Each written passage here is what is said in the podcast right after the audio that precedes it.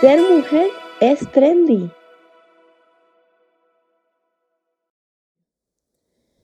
Bienvenidos todos a el primer episodio de Ser mujer es trendy. Los saluda Ana Victoria desde Caracas, Venezuela.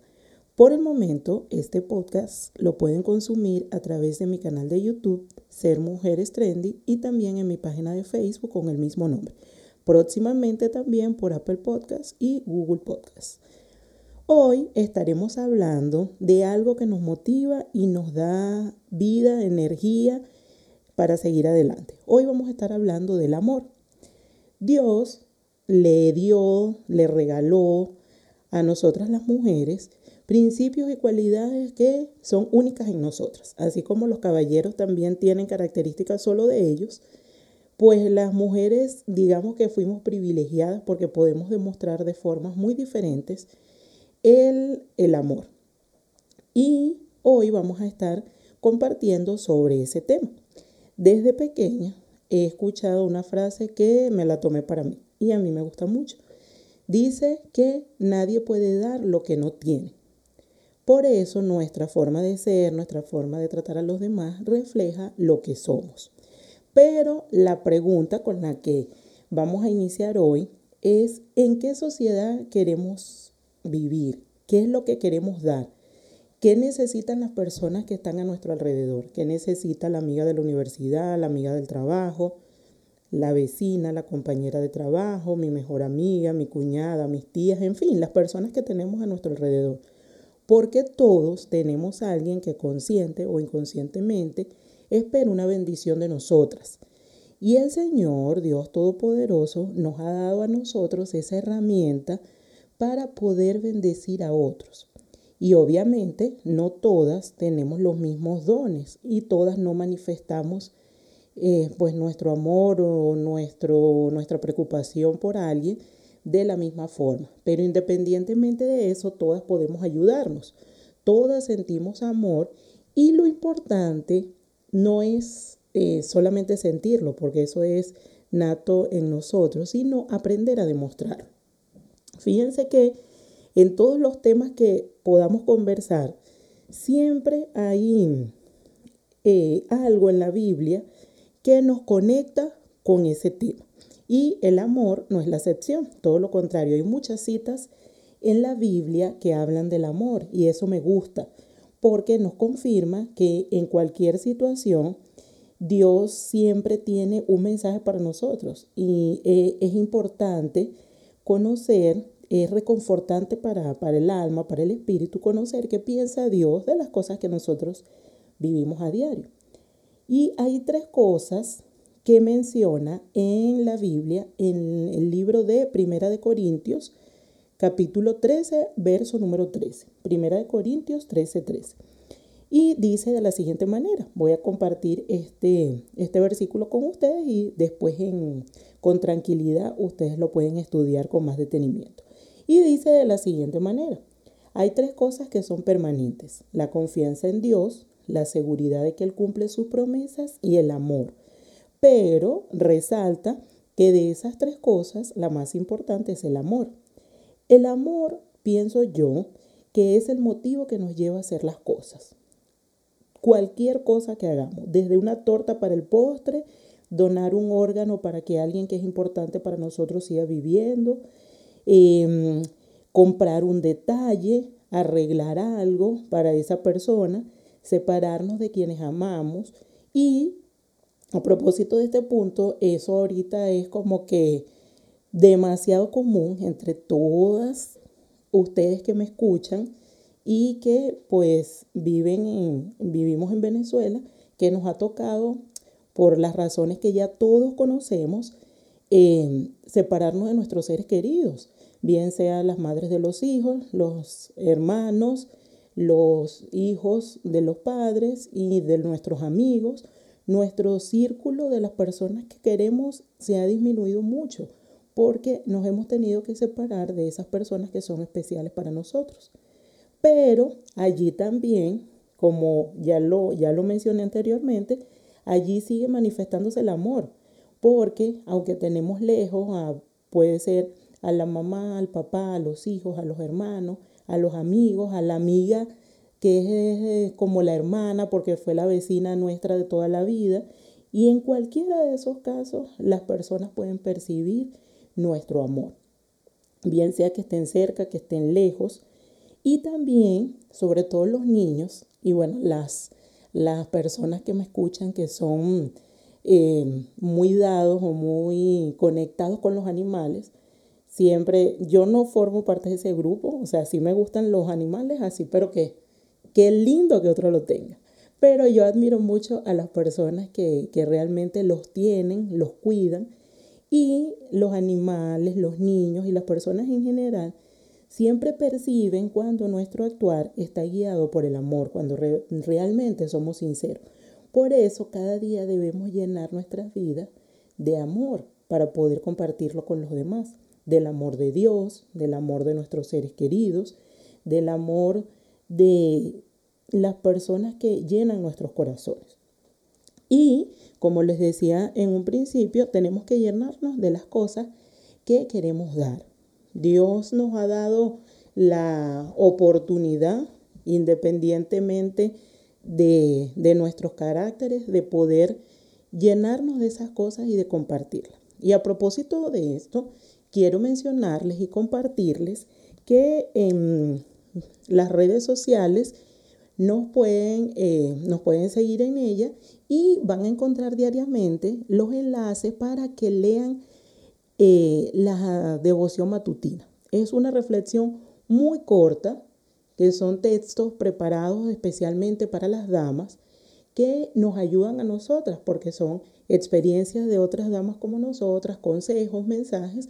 Así que diariamente en las redes sociales pueden encontrar eso. Y los invito a que nos sigan por Ser Mujeres Trending en Facebook e Instagram. Repito, Ser Mujeres Trending en Facebook e, e, Instagram. Y en Twitter es arroba ser mujer termina en D, sin la I, ah, sin la al final. Allí van a encontrar los enlaces para que cada día puedan entonces alimentarse espiritualmente de eh, esos mensajes que a todos nos gustan. También, hoy hablando de, del amor, en la Biblia podemos encontrar, siempre va a haber un mensaje para nosotras, pero en especial me gusta porque hay historias de muchas mujeres de las cuales podemos aprender. Y hoy, hablando de todo lo que genera el amor, vamos con nuestra mujer de tendencia de esta semana. Y esa es Ruth, la historia de Ruth, que está en la Biblia disponible para ustedes, para lo que las quieran, la quieran estudiar más detenidamente. Y eh, estaremos compartiendo con ustedes algunos rasgos que me llaman la atención de la vida de Ruth. Y en especial es el amor que dejó ver esta mujer en sus actos. El libro de Ruth narra la historia de Elimelet, un hombre de Belén de Judá quien emigró con su familia al país de Moab. Su esposa era Noemí y sus hijos eran Kelión y Malón.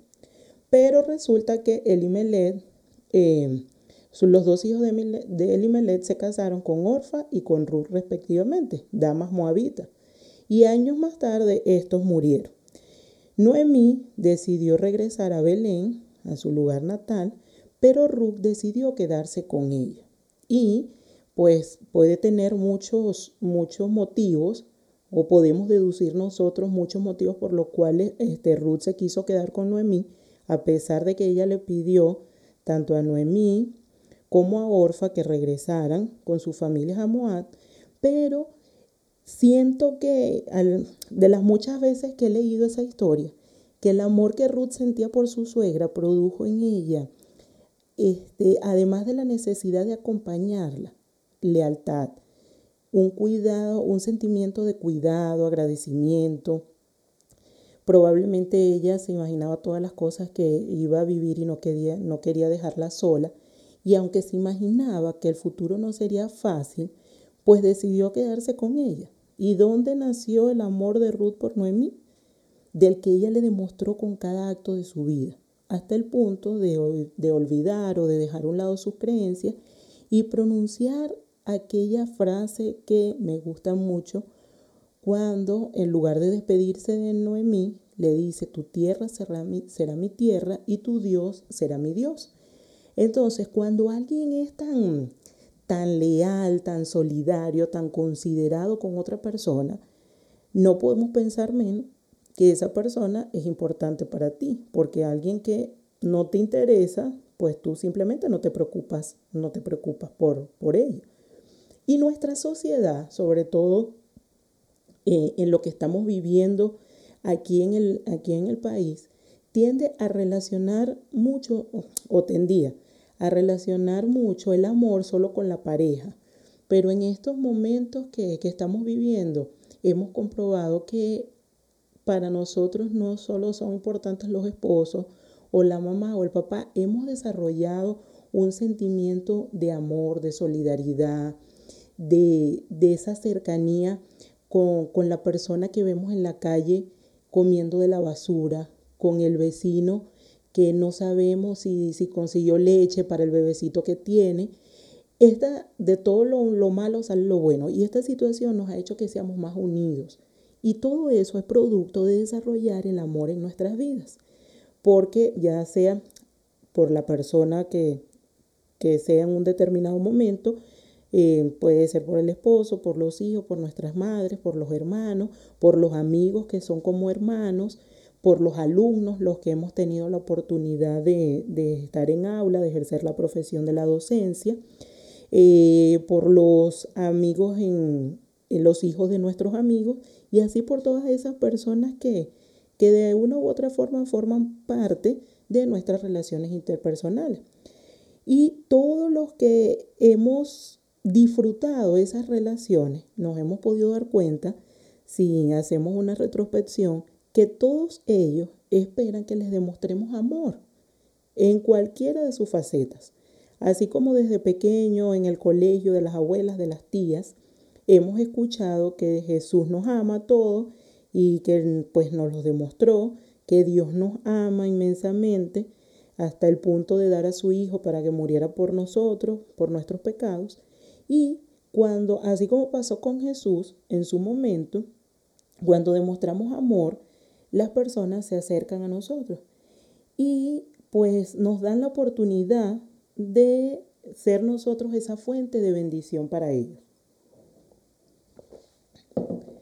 Igual, eh, tenemos todos los días y cada vez que despertamos, cada nuevo día que Dios nos regala, el Señor a nosotras, no estoy diciendo con esto que los hombres también no lo hagan, pero digamos que lo practican de una manera diferente. Y Dios nos preparó a nosotras las damas para dar amor de alguna manera. Y eh, a veces uno no entiende las cosas por las que pasa, pero más adelante, y estoy segura que eso nos ha pasado a todas, nos damos cuenta de que todo en la vida tenía un propósito.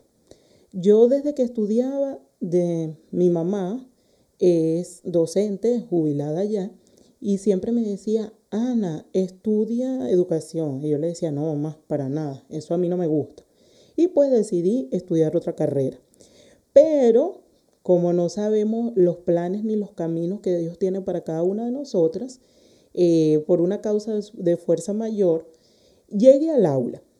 En una oportunidad yo estudiaba en la universidad otra carrera y eh, mi mamá se cayó tuvo una fractura, en un esguince, perdón, tuvieron que, pues le mandaron reposo, ella no podía estar caminando. Y en ese momento no encontramos a nadie que le hiciera la suplencia. Y ella me pidió el favor y pues yo fui. Y esa fue mi primera vez dentro de un aula de clase. Eh, el primer día le dije a mi mamá, yo no regreso más. Y mi mamá, no, hija, pero ayúdame. Ok.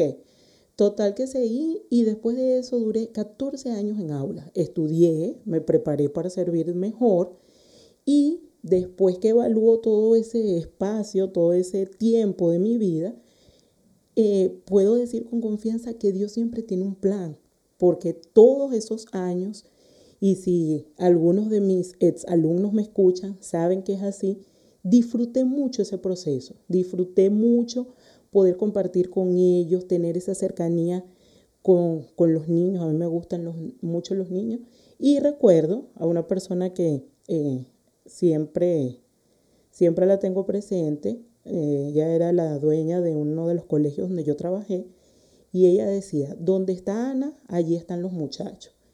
Y probablemente ellos no esperan, sobre todo los adolescentes o los niños en una edad de no mayor de, de 10, 11 años, probablemente no esperan ni que tú les soluciones los problemas, ni que les regales cosas.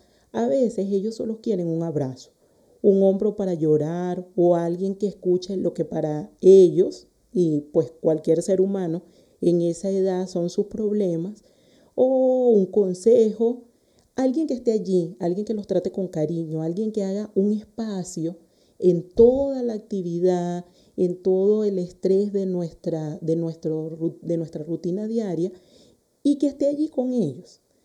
Yo soy una persona muy kinestésica. A mí me gusta, o sea, y yo necesito eso, a mí me gusta abrazar a la gente, a mí me gusta eh, esa cercanía con las personas. Y yo disfruté muchísimo todo, todos esos años que tuve la oportunidad de, compartir con mis alumnos. Y en, mucho, en muchas ocasiones, durante todo ese tiempo, me topé con niños y jóvenes también que me decían esto en las primeras ocasiones que sucedió. Profe, es que a mí no me gusta que me abracen. Pero yo descubrí y, es mi experiencia personal con, con esa situación, que eso no es del todo cierto. Generalmente nunca es cierto. No es que no le gusta, no es que a las personas no nos gusta que nos abracen, es que no estamos acostumbrados a recibir amor. Y eso me ha pasado y probablemente les ha pasado a muchas de ustedes, no solo con mis alumnos, sino con hijos de mis amigas. También recuerdo siempre a un niño, hijo de una amiga que quiero mucho y yo a ese niño lo amo. Y yo lo besaba, le daba un besito en la mejilla y él se limpiaba el cachete y me decía, Ana, a mí no me gusta que me besen. Pero resulta que, bueno, por mi personalidad y también por la, por la de él, nos seguíamos viendo, nos seguíamos coincidiendo en sitios, en reuniones con su mamá y yo. Y pues las veces que yo lo veía, yo lo abrazaba y le decía, hola mi amor, mi príncipe bello y le daba su besito en la mejilla. Pasado un tiempo, eh, me sorprendió en una oportunidad, quedamos de encontrarnos en un, lugar y eh, pues él llegó con mi amiga y lo primero que hizo fue abrazarme y me dijo, Ana, y mi beso. Entonces, historias como esta me hacen eh, comprobar y, y, es el mensaje que, parte del mensaje que quiero darles a ustedes hoy que las personas no es que no les gusta que, que les demuestren amor de alguna forma, sino que no estamos acostumbrados por nuestra crianza, por cosas que nos han pasado en la vida, no estamos acostumbrados a recibirlo. Eh, hace poco, una amiga hablando, refiriéndose a una sobrina que ha tenido ciertos problemas, y ella me dijo una frase que llamó mi atención. Me dijo, es que yo quisiera ayudarla más, Ana, demostrarle que yo la quiero, pero es que yo no sé cómo, porque yo no soy así. Y seguro, estoy absolutamente segura que muchos o muchas de, de, ustedes que me escuchan han pasado por situaciones así, con su familia, con sus hijos, con sus sobrinos, con las personas que están a su alrededor, pero siempre nosotros podemos marcar la diferencia porque la naturaleza del ser humano es dar y recibir amor, aunque a veces esos cambios se modifican, como ya mencioné anteriormente, por cosas que nos pasan y pues vamos perdiendo como esa sensibilidad, pero siempre podemos aprenderlo. Anteriormente mencioné que el amor viene de Dios, por eso en la Biblia también está la clasificación, digamos, por decirlo de alguna manera, o los tipos de amor, porque Dios nos creó así para dar y recibirlo. Y el primero de esos tipos de amor es el amor storge. Se denomina así al amor dirigido a la familia Y la Biblia comúnmente hace referencia a este tipo de amor, el cual se considera indispensable para el correcto funcionamiento de las familias, que es como hemos escuchado de muy pequeñitas, la base fundamental de la sociedad, porque es allí donde se gesta todo. En la familia se preparan no solo a un hijo, se prepara al que va a ser el esposo, al que va a ser el hermano mayor, al que va a ser gerente de la empresa, al que va a estar relacionado con personas. Por eso es indispensable que las familias proporcionen amor, que críen ciudadanos útiles para la sociedad. Y sobre, sobre todo en el caso de las familias grandes, este amor este, lo manifiesta mucho en las antiguas escrituras. Eh, por ejemplo, el amor entre Marta y María por su fallecido hermano Lázaro, o el amor que Abraham infundía sobre su hijo Jacob, o el amor de Noé sobre su esposa e hijos, así como el de Abel hacia Caín, no obviamente de Caín hacia Abel. Pero el Storch también reconoce o forma parte, abarca el amor correspondiente entre eh, esposo y esposa, e incluso el de los animales con sus crías, de modo que podríamos eh, pensar o deducir que es el amor natural con el que eh, Dios nos forma. En segundo lugar, tenemos el amor eros. Este tipo de amor corresponde al amor, al amor sensual o erótico, únicamente bien visto dentro del ámbito del matrimonio porque pues fuimos creados con esa, con esa intención de formar una institución con estabilidad, con responsabilidades y que solamente puede, digamos, desarrollarse del todo dentro del matrimonio. Entonces tendríamos en segundo lugar el amor eros que se refiere a las parejas. También tenemos el amor filia, que es el que se trata del amor por, por personas que no son de nuestra propia familia, pero que pudimos llegar a tratar como hermanos. Jesús comentaba a sus discípulos y les mencionó que se amaran los unos a otros como Él los amaba, porque no hay mayor amor que dar la vida por los amigos.